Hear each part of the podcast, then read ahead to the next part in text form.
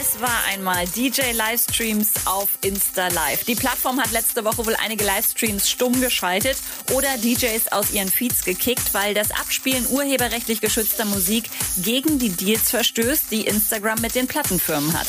Kurze Snippets sind okay, komplette Tracks eigentlich nicht. Mit einem neuen Feature will Instagram jetzt während eines Livestreams vor Copyright-Verletzungen warnen. Wie das genau funktioniert, erfahrt ihr auf djmag.de.